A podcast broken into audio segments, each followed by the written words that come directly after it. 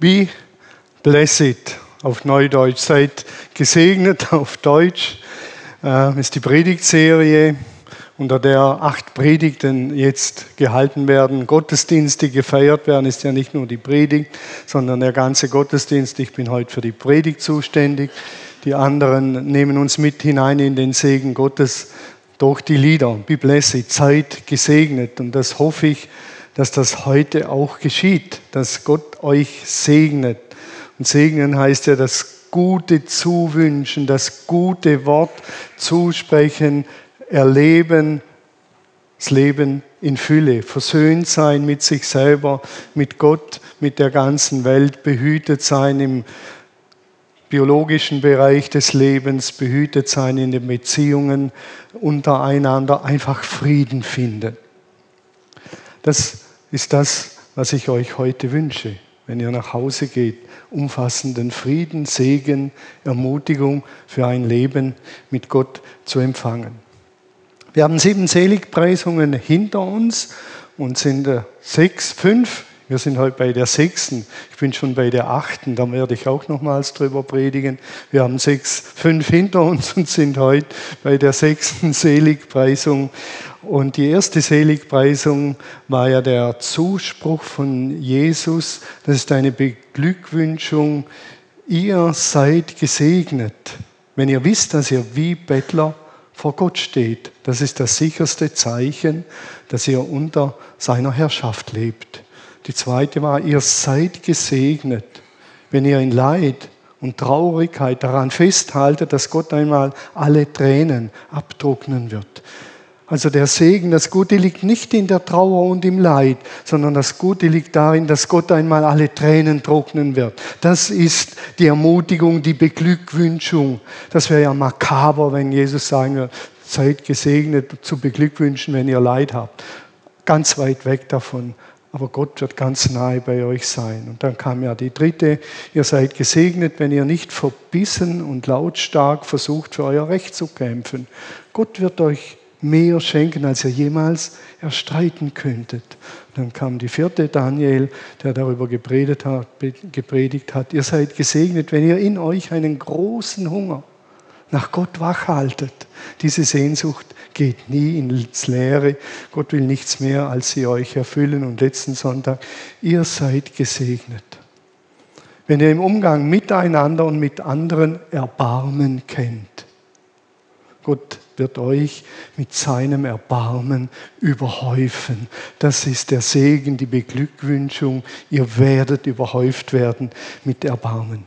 Wenn Jesus und die Seligpreisungen sind Teil der Bergpredigt, sozusagen der Einstieg in der, die Bergpredigt, und wenn Jesus in den Seligpreisungen einsteigt, dann ist er sozusagen eine Art Elektriker. Und er verdrahtet die Kabel neu, ganz neu. Nicht das, was gang und gäbe ist, sondern es wird neu verkabelt. Ein Freund von mir, der hat sein Handy verloren und hat uns das per E-Mail mitgeteilt, ich habe mein Handy verloren. Das ist eine üble Sache, Handy verlieren. Und jetzt habe ich ihm diese Woche geschrieben per WhatsApp, lieber XY, ich denke an dich, es geht ihm nicht so gut. Wenn du magst, kannst du mir zurückschreiben. Jeden Tag fünfmal geschaut, ob er schreibt. Nein, er hat es nicht mal die WhatsApp angeschaut. Nur ein Häkchen. Und ich denke, Mann, was ist denn da so dran? Mit dem ist so schlimm. Heute Morgen nochmals keine Antwort. Und ich denke, boah, übel. Hoffentlich geht es ihm nicht so schlecht. Und dann habe ich gecheckt, ich muss im Kopf umgedrahtet werden. Denn er kann ja auf seinem Handy meine WhatsApps gar nicht lesen, wenn er es verloren hat. Und ich habe den Eindruck, wir Menschen funktionieren so. Die Seligpreisungen sagen uns, wendet euch um, wendet euren Blick und sucht das Glück woanders, als ihr es bisher gesucht habt. Ihr müsst umgedrahtet werden. Und heute Morgen war ich dann erleichtert und habe gedacht, hallo, wie kann man so blöd sein wie ich? Und nicht checken, dass ich ihn auf dem Kommunikationskanal ja gar nicht erreiche. Kann man so blöd sein wie ich? Und so ist es in vielen Bereichen. Das Motto ist mehr von demselben. Mehr Krieg, damit wir mehr Frieden und Sicherheit bekommen. Mehr Waffen bauen, damit die Welt sicherer wird. Das ist unser Motto. Und Jesus wird sagen, ihr müsst umgedrahtet werden. Ich will euch umdrahten. Mehr von demselben funktioniert nicht. Mehr Recht haben wollen funktioniert nicht. Mehr Gott spielen wollen funktioniert nicht. Mehr Hunger nach Leben ohne Gott funktioniert nicht. Ihr müsst umgedrahtet werden. Das ist die Kernbotschaft der Seligpreisungen. Und heute geht es darum, ihr seid gesegnet, wenn ihr in eurem Herzen aufrichtig und klar bleibt. Nur so könnt ihr Gott in allen Dingen entdecken. Oder wie Luther übersetzt hat, selig sind die reinen Herzen sind, die ein reines Herz haben, sie werden Gott schauen. Selig sind, ihr seht hier, die reinen Herzen sind, sie werden Gott schauen. Das reine Herz, nicht nur sauber, sondern porentief rein mit Ariel gewaschen, das wäre das Ideale. Deshalb diese Ariel-Werbung. Sind wir am reinen Herzen und dann gibt es auch ein verschmutztes Herz. Und das sind Themen, über die wir nicht gern reden heute. Wir haben es lieber mit der Transaktionsanalyse. Ich bin okay, du bist okay, ihr seid okay, alle sind okay, alles ist gut. Aber wenn wir ehrlich sind und da hinschauen, müssen wir sagen, es ist eben nicht alles gut. Wobei die Transaktionsanalyse auch viel Wertvolles entdeckt hat, nebenbei gemerkt. Richard Rohr würde den Satz umschreiben, er würde sagen, ich bin nicht okay, Matthias, du bist nicht okay, wir sind nicht okay. Aber einer hat uns okay gemacht. Ohne das reine Herz sagt Jesus, können wir Gott nicht schauen oder entdecken. Das funktioniert nicht. Vielleicht sagen manche, aber ich fühle keine Sünde in meinem Herzen. Und da sagt Johannes in seinem Brief etwas ziemlich Heftiges. Johannes sagt mit eindeutigen Worten, wenn jemand sagt, er wäre nicht sündig, dann betrügt er sich selber. Wenn jemand sagt, er wäre ohne Schuld, betrügt er sich selber. Nur damit das klar ist. Macht euch bitte nichts vor, sagt Johannes. Macht euch nichts vor.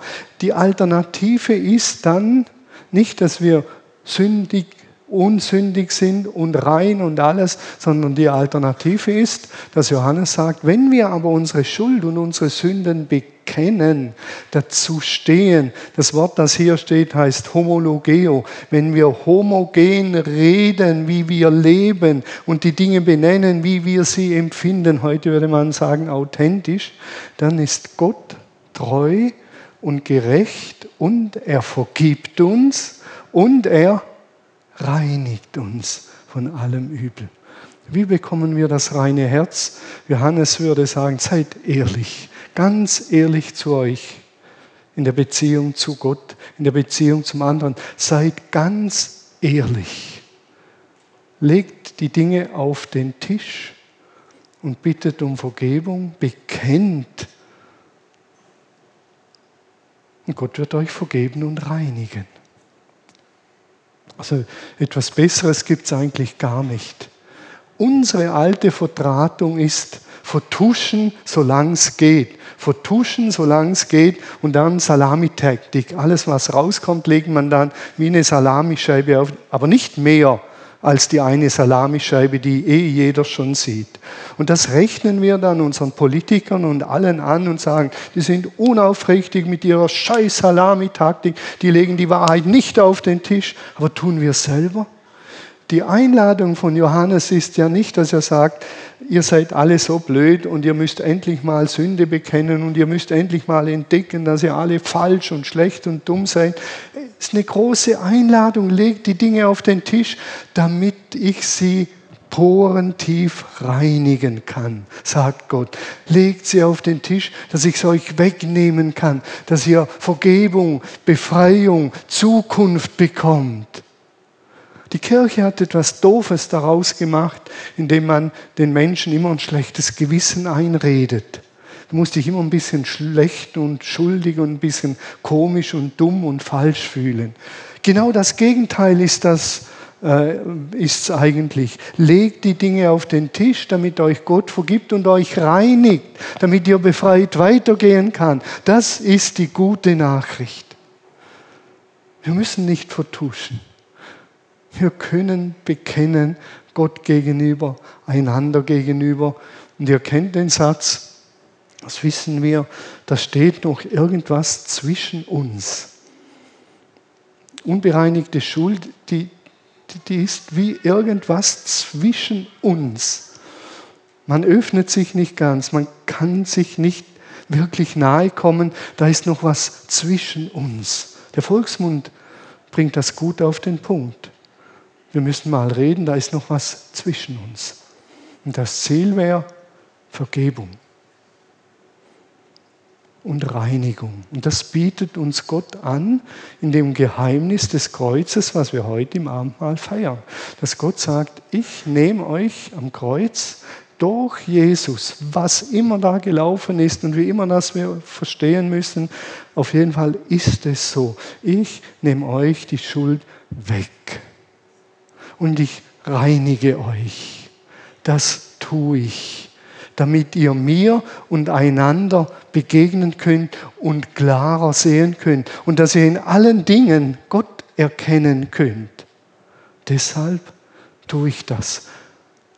Und wenn jetzt jemand sagt, aber sag mir, wie das funktioniert, muss ich wahrscheinlich sagen, weiß ich nicht so genau, aber ich weiß, ich weiß, dass es funktioniert. Und ich weiß, wenn ich Gott Schuld bekenne, vergibt er sie mir. Und ich weiß, dass ich gereinigt bin. Und ich weiß aus, meiner, aus meinem Leben, bereinigte Beziehungen ist das Schönste, was es gibt. Man kann sich in die Augen schauen und weiß, da ist nichts mehr zwischen uns, irgendwas Nebulöses, irgendwas Komisches. Und ich frage mich immer wieder, wieso tun wir das nicht? Wieso? Ich hatte vergangene Woche hatten wir eine Sitzung und ich wusste, an dem Abend wird die Frage kommen, Thomas, was ist bei diesem Gespräch herausgekommen? Und ich wusste genau, ich habe das Gespräch nicht geführt. Und dann kam der Gedanke, wie könnte ich das ein bisschen so drehen, dass ich nicht der Schuldige bin, dass ich das Gespräch nicht geführt habe, so dass es noch einigermaßen in der Wahrheit wäre. Und dann wurde ich umgedrahtet und dann war klar, am Abend kam die Frage, wahrscheinlich hat sie Daniel gestellt. Und ich habe gesagt, Daniel, ich habe es versäumt, verpennt. Tut mir leid. Und dann kann man völlig entspannt weiterarbeiten. Es darf sich natürlich nicht fünfmal wiederholen, ist ja klar. Aber die Dinge auf den Tisch legen hat etwas wahnsinnig Befreiendes. Und dazu lädt uns Gott ein. Ihr seid gesegnet, wenn ihr zu eurer Schuld steht, sie bekennt, damit ich euch reinigen kann. Hallo, gibt es eigentlich was Schöneres als das, was uns Gott da anbietet? Gibt es etwas Schöneres, als dass wir das miteinander leben? Ich wüsste nicht. Ich wüsste nicht, nach über 40 Jahren Ehe, ich mit meiner Frau noch gut leben könnte, wenn wir das nicht immer wieder praktizieren würden. Schuld auf den Tisch legen, einander vergeben und Zukunft gestalten. Nur der eine Punkt, selig sind, die reinen Herzen sind, oder ihr seid gesegnet, wenn ihr in eurem Herzen aufrichtig und klar bleibt. Nur so könnt ihr Gott in allem erkennen. Ein unglaublich schöner Zuspruch die Reinigung des Herzens durch Bekennen, Bitte Vergebung. Dürfen wir nachher, wenn wir Abendmahl feiern, ich nehme es vorweg, hier sind Zettel, da könnt ihr gerne aufschreiben, Herr, vergib mir an dem Punkt. Und dann kann man den Zettel ins Kreuz hinten reinstecken. Man empfängt das Abendmahl symbolisch die Vergebung, denn da hat einer bezahlt für die Schuld. Das ist Gerechtigkeit. Und ich kann befreit weitergehen. Das ist etwas unglaublich Schönes, das uns Gott da schenkt.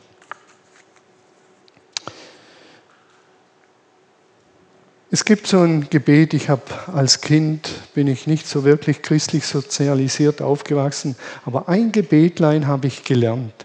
Und ich glaube, viele kennen das, das ist das Gebetlein, ich bin klein, mein Herz macht rein, Karis lacht schon, darf niemand drin wohnen als Jesus allein. Wer kennt das Gebetlein? Ich habe es nie verstanden als Kind. Nie. Ich bin klein, das kann ich nachvollziehen. Mein Herz macht rein, da wird es schon schwierig. Und dann wird es ganz schwierig. Darf niemand drin wohnen als Jesus allein. Ich habe keine Ahnung gehabt, wer dieser Jesus ist. Und jetzt soll er da irgendwie wohnen. Das war alles. Aber ich habe es manchmal gebetet. Gott hat es wahrscheinlich erhört und hat gesagt, Thomas, ich zeige dir ab und zu deine Schuld. Bekenn sie, das habe ich nie hingekriegt. Heute weiß ich, bekennen, so werde ich gereinigt. Das reine Herz ist auch, so wie Luther übersetzt, selig sind die reinen, äh, selig sind die äh, reinen Herzen sind, sie werden Gott schauen. Das reine Herz ist auch das einfältige Herz. Das einfältige Herz hat eine Falte ist nicht einfältig im Sinn von dumm, sondern einfältig. Und diese eine Falte ist auf Gott ausgerichtet. Gott, mit dir will ich leben. Von dir will ich verdrahtet werden, damit ich wirklich glücklich werde. Ich habe eine Blickrichtung kehrt um, heißt, schaut woanders hin und sucht das Glück woanders als dort, wie es in dieser Weltzeit verheißen wird, mit Macht und Gewalt und Unterdrückung und Besserwisserei, all die Dinge, die wir kennen. Eine Falte. Unsere Herzen sind meistens so. Wir sind sehr vielfältig, nicht einfältig. Und dann sieht unser Leben eben auch so aus. Zerknittert. Wenn wir nicht ausgerichtet sind alleine auf Gott. Darum ist das ein schöner Begriff, das einfältige Herz statt vielfältig und zerknittert. Paulus bringt das so zum Ausdruck. Jetzt muss ich zum Kreuz. Paulus bringt das so zum Ausdruck. Er sagt, wir müssen nur, wir müssen nur, wir müssen nur man könnte auch sagen, wir müssen ausschließlich, egal in guten oder in schlechten Zeiten, ganz nahe bei ihm bleiben. Ganz nahe bei ihm bleiben. Eine Falte in guten und in schlechten Zeiten. Das ist alles. Eine Falte. In guten und schlechten Zeiten, was uns trennt, bekennen wir, legen wir auf den Tisch in guten und schlechten Zeiten ganz nahe bei ihm bleiben.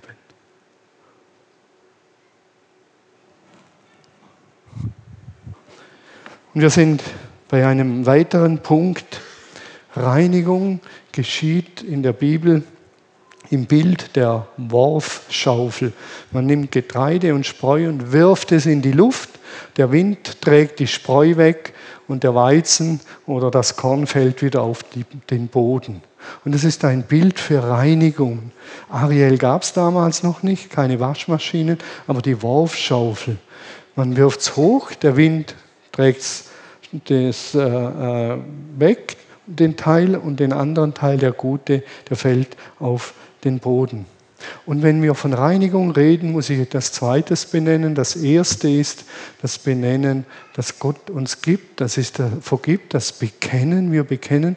Und der zweite Weg der Reinigung ist der Weg, den wir nicht so gern hören, ist der Weg der Versuchung der Läuterung, der Reinigung. Jakobus drückt es so aus und er sagt, meine Brüder und Schwestern, nehmt es als Grund zur Freude, wieder Freude, ihr seid zu beglückwünschen, zur reinsten Freude, sagt er, wenn ihr in vielfältiger Weise auf die Probe gestellt wird. Hallo? Wenn ihr geprüft werdet, freut euch. Es gibt so ein altes Lied, das ich nur ganz vorsichtig gesungen habe. Reinige mein Herz, mach es rein wie Gold, pures Gold, Feuer des Herrn, danach verlangt mein Herz. Und das Feuer reinigt das Gold und das macht wahrscheinlich wenig Spaß. Das sind nicht nur 60 und 50 und 30 Grad, sondern tausende Grad zur Reinigung. Jakobus sagt, freut euch, wenn ihr auf die Probe gestellt werdet, denn ihr wisst, wenn, die, wenn euer Glaube erprobt wird, führt euch das, darf ich den Text sehen, Elias? Denn ihr wisst, wenn euer Glaube auf die Probe gestellt wird, führt euch das zur Standhaftigkeit, die Standhaftigkeit zum Tun des Rechten und Guten. Das ist ein Weg und der wird heute kaum mehr gelehrt, weil er unangenehm ist. Wir haben so eine Ponyhof-Spiritualität. Gott spiegelt, äh, streichelt uns über die Haare, so schöne Haare wie du hast. So richtig wild und dann alles gut, immer alles gut, immer alles bestens. Macht dir, es wird immer alles, es wird immer alles nur gut. Der Kampf, das Ringen, das gehört dazu, wenn wir vom reinen Herzen reden. Bekennen, um gereinigt zu werden und lernen, in der Prüfung, in der Erprobung, in der Versuchung damit umzugehen. In der Versuchung werden die Dünnstellen in uns, das, was noch unrein ist und wo wir gefährdet sind, das kommt auf den Tisch. Und dann können wir es bekennen und gereinigt werden. Jakobus sagt ein paar Verse später, wenn ihr versucht werdet, sagt nicht, es wäre Gott, der euch versucht oder der Teufel, sondern, jetzt kommt es eben, eure eigene Begehrlichkeit, eure eigenen Dünnstellen, die führen euch aufs Glatteis. Er sagt, es ist die eigene Begehrlichkeit, die den Menschen ködert und einfängt. Also, wenn ihr versucht werdet, schiebt das nicht weg, schaut's an. Das sind eure Dünnstellen. Dort seid ihr gefährdet.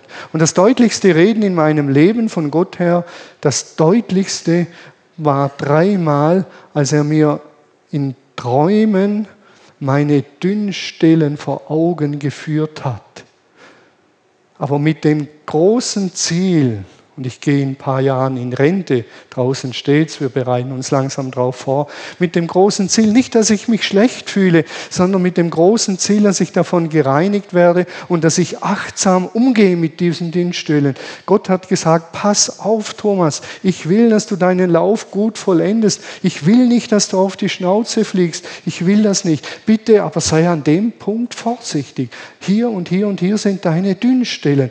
Achte darauf. Und jedes Mal, wenn du in die Falle tappst, bitte bekenn's. Ich will dich reinigen. Ich will dich nicht klein machen. Ich will, dass dein Lauf gut vollendet wird. Und das spüre ich richtig, wenn ich darüber rede, wie Gottes Herzensanliegen das ist. Ich will, ich will, dass du deinen Lauf gut vollendest. Aber da musst du aufpassen und schau deine Dünnstellen an, dass du nicht auf die Schnauze fliegst.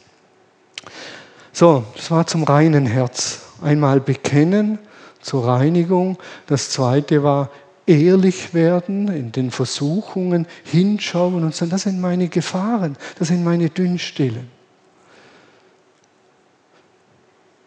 Aber das ist nicht das Ziel.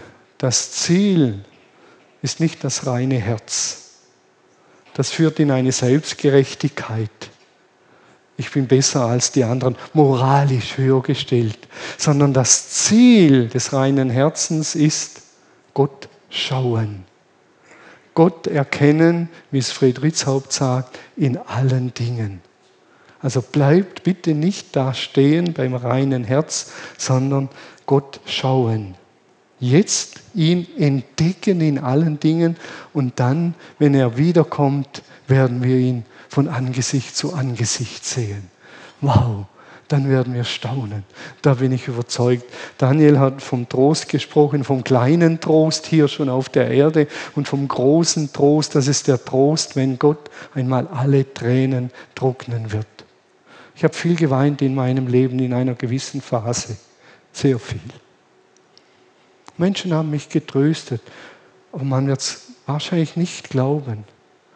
Irgendwann war ich dankbar auf den Tag, der kommt. Es kommt eine Zeit, da wird kein Tod mehr sein, kein Schmerz, kein Leid und kein Geschrei. Und Gott wird alle Tränen abtrocknen.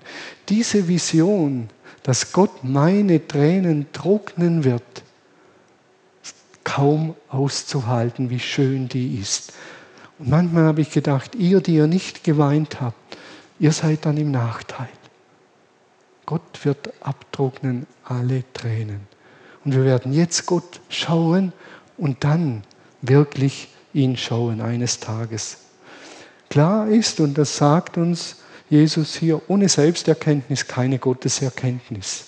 Wenn wir uns selber nicht erkennen, das trügerische, das vernebelte Herz, dann steht etwas zwischen Gott und uns und wir können ihn nicht erkennen. Deshalb brauchen wir das reine Herz. Nicht um die Helden zu sein, sondern um Gott ungetrübt zu schauen. Es geht nicht darum, wie wir uns Gott vorstellen. Höre ich immer wieder, so stelle ich mir Gott nicht vor. Dann sage ich, das wird wenig helfen, wie ich mir Gott vorstelle, sondern wie er sich mir vorstellt. Und das ist im Dialog. Da kann ich schon sagen, Gott, ich stelle mich dir anders vor. Und er sagt, dann wird es Zeit, dass du umgepolt wirst. Dann wird es Zeit, dass der Elektriker dich neu vertraten darf, dass du Gott richtig siehst. Das Ziel, was glücklich macht, nennt Jesus Gott schauen, in allem ihn entdecken. Es gibt so einen schönen Satz, den seht ihr gleich hier. Mit reinem Herzen sehen die Menschen anders. Sie sehen nichts anderes, sondern sie sehen anders. Mit reinem Herzen sehen die Menschen anders. Sie sehen nichts anderes, aber sie sehen anders. Ein tiefsinniger Satz. Ich sehe den Seba vor mir. Andere sehen den Seba auch, aber ich sehe ihn vielleicht völlig anders, als andere ihn sehen. Ich sage nachher noch ein paar Dinge dazu. Wir sehen hier ein Bild von einem, man nennt das so optische Täuschung. Was seht ihr? Ein Hase.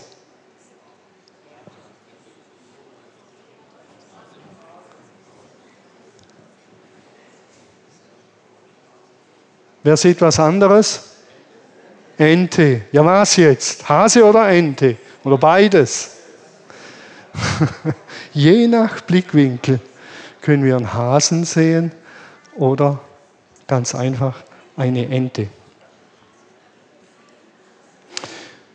Wenn es darum geht, den Hasen und die Ente zu sehen und neu zu sehen, neu verdrahtet zu werden, das muss ich hier noch sagen, dann gehört mit dazu, was Jesus den Heiligen Geist nennt. Er führt ein Gespräch mit einem Gelehrten, mit Nikodemus. Und Nikodemus sagt, wie soll denn das gehen, wiedergeboren werden? Jesus, was erzählst du denn da für Zeugs? Ein ganz komisches Zeugs. Weil Jesus sagt, wir müssen von neuem geboren werden. Dann sagt er, ich bin ein alter Mann. Wie soll ich nochmal in meine Mutter hineinkriechen und dann zur Welt kommen? Wie soll das gehen? Das ist eine alte Frau. Und dann sagt Jesus zu Nikodemus oder Thomas, Thomas, du checkst einfach gerade auch gar nichts. Ich sage dir es noch einmal.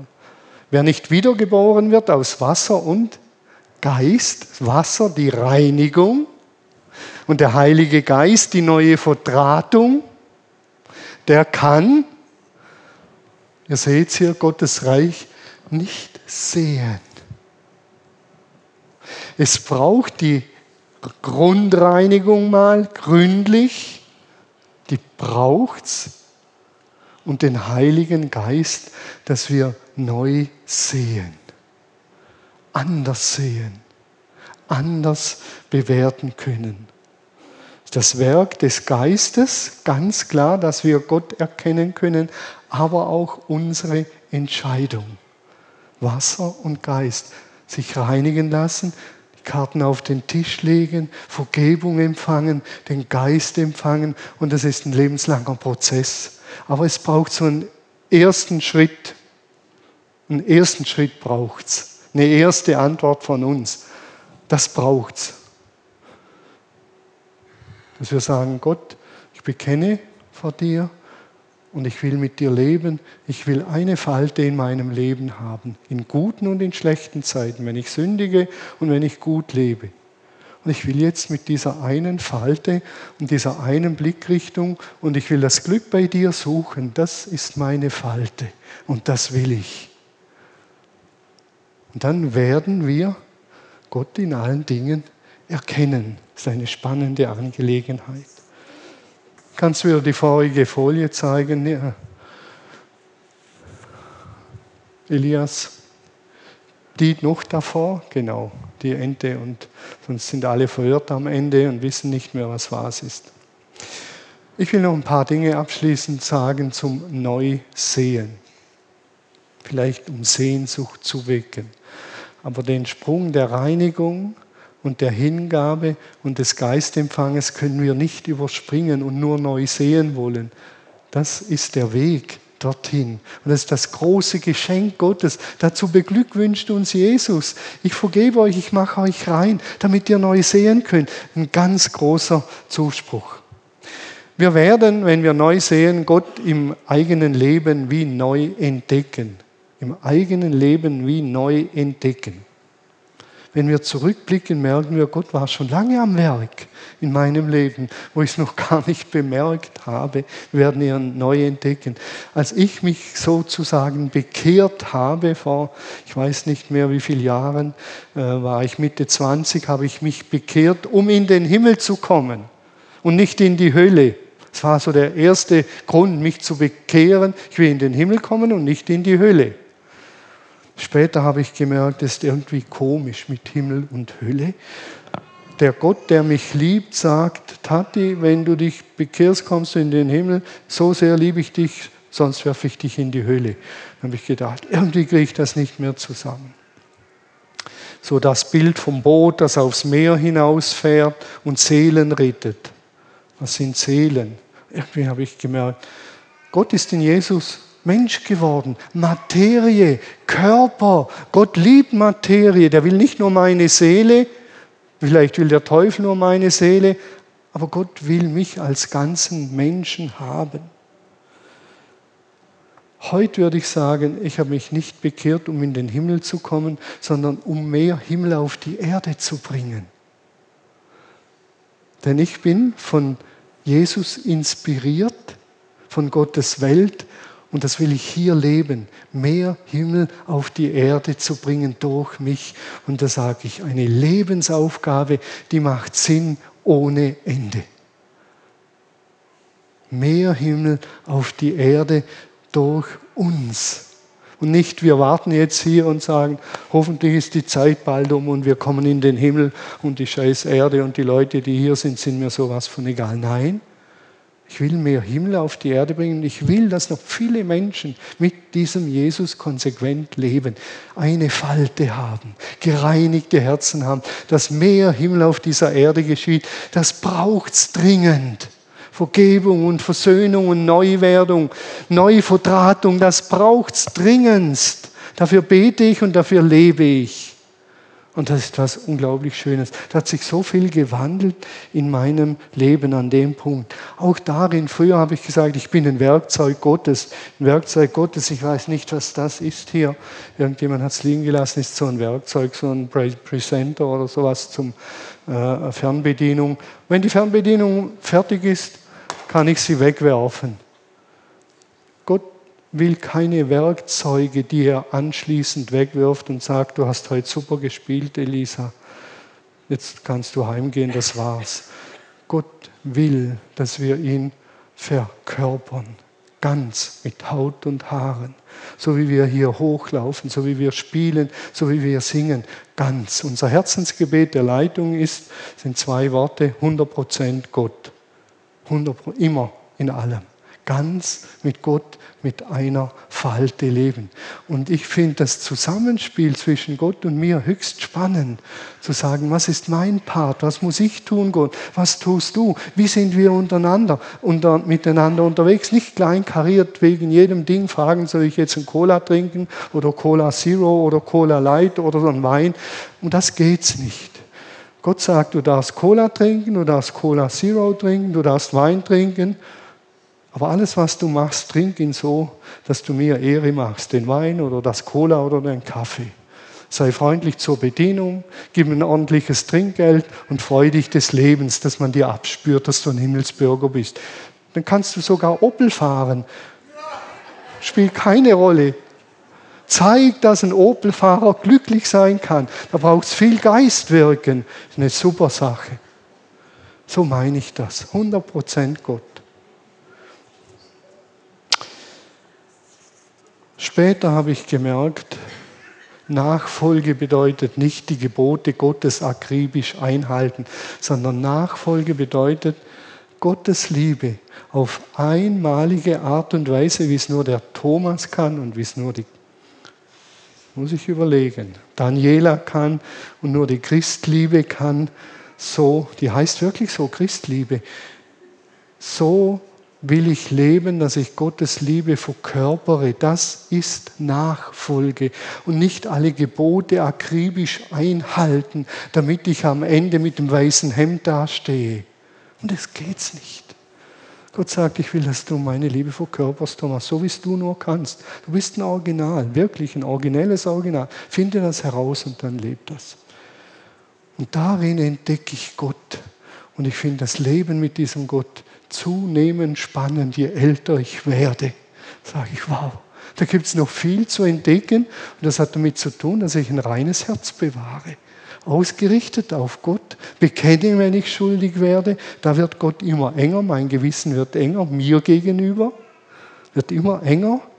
Ist eine Beglückwünschung, dass Jesus sagt, es ist gut so. Wir können Gott entdecken in den Wundern der Schöpfung. Wir sehen hier ein Bild, will ich nicht viel mehr dazu sagen, die Zeit ist sowieso irgendwie bald um. Gott entdecken. Dieser Bub, der hat ein bisschen was Schelmisches in den Augen. So irgendwie ein bisschen ein Spitzbub. Und wenn ich so Gott lese in der Bibel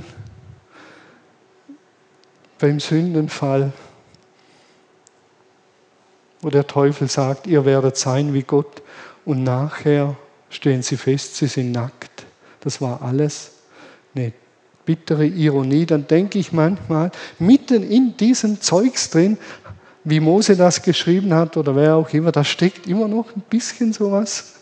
Also die Spitzmänner unter uns, also Spitzbuben, Spitzmänner sind erwachsene Spitzbuben, bitte bewahrt euch das Spitzbübische. Das wünsche ich diesem er heißt Adrian, dass er das bewahrt, aber dass es erwachsen wird. Das ist extrem inspirierend.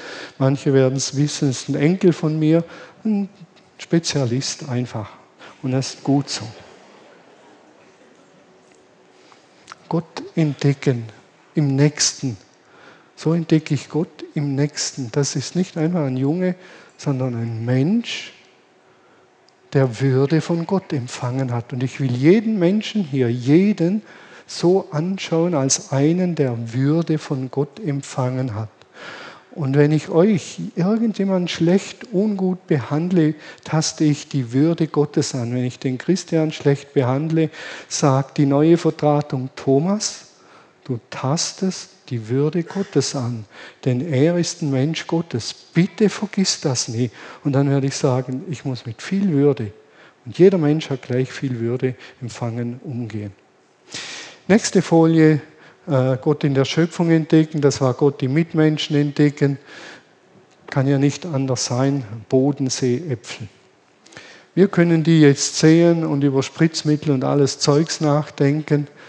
Oder wir können diesen Apfel als Wunderwerk Gottes sehen, kreativ von Menschen gestaltet, dass sogar noch der Bodensee auf dem Apfel drauf ist. Und wer den Apfel als ein Schöpfungswerk Gottes sieht, der wird reinbeißen, reinbeißen und dann findet eine Explosion der Sinne statt.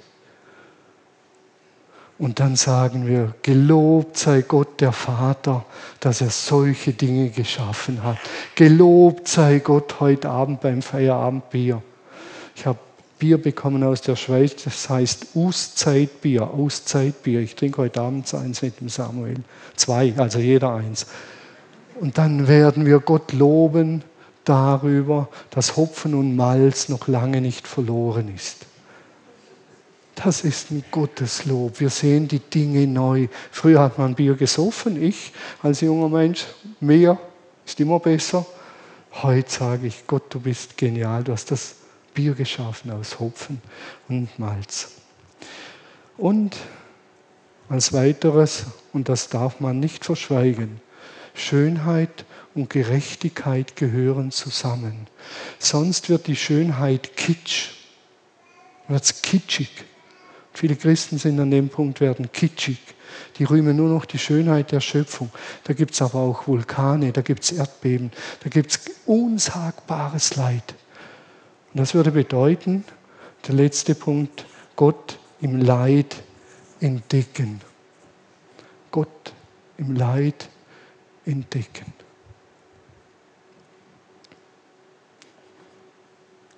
Selig sind die Trauernden, denn sie werden getröstet werden. Ihr seid gesegnet, wenn ihr in Leid und Trauer daran festhaltet, dass Gott selbst einmal alle Tränen trocknen wird. Das Leid nicht verdrängen, sondern Gott im Leid entdecken. Ist egal, sagt Paulus, egal ob in guten Zeiten oder in schlechten Zeiten, bleibt ganz nahe bei Jesus. Seid bei den Menschen, die trauern und Leid haben. Seid nahe bei ihnen. Dann werdet ihr Gott erfahren. Und der Trauernde wird durch euren Trost Gott erfahren. In der schwersten Zeit meines Lebens habe ich Gott in der Not, in den Tränen erfahren, durch Geschwister direkt erfahren, wie vorher nicht und nachher nie mehr. Und wir klammern das Leid aus und gehen weg, blicken weg, ist unangenehm. Dann wird die Schönheit vom Bodenseeapfel zum Kitsch. Einem traurigen, lustige Lieder vorsingen ist wie Essig in eine Wunde gießen, sagt der Sprücheschreiber, und das kann nur ein Verrückter tun. Weint mit den Weinenden. Und ihr werdet in der Trauer und in der Not Gott erleben. Weint. Tröstet. Und ihr werdet Gott erleben und sehen auf eine unfassbare Art und Weise. Paulus drückt es so aus. Der Geist stöhnt und seufzt in uns. Und der Geist stöhnt und seufzt über die Not der Schöpfung. Und wenn dieser Geist in uns lebt, stöhnt und seufzt der Geist in uns. Und wie und was wir beten sollen, wissen wir nicht.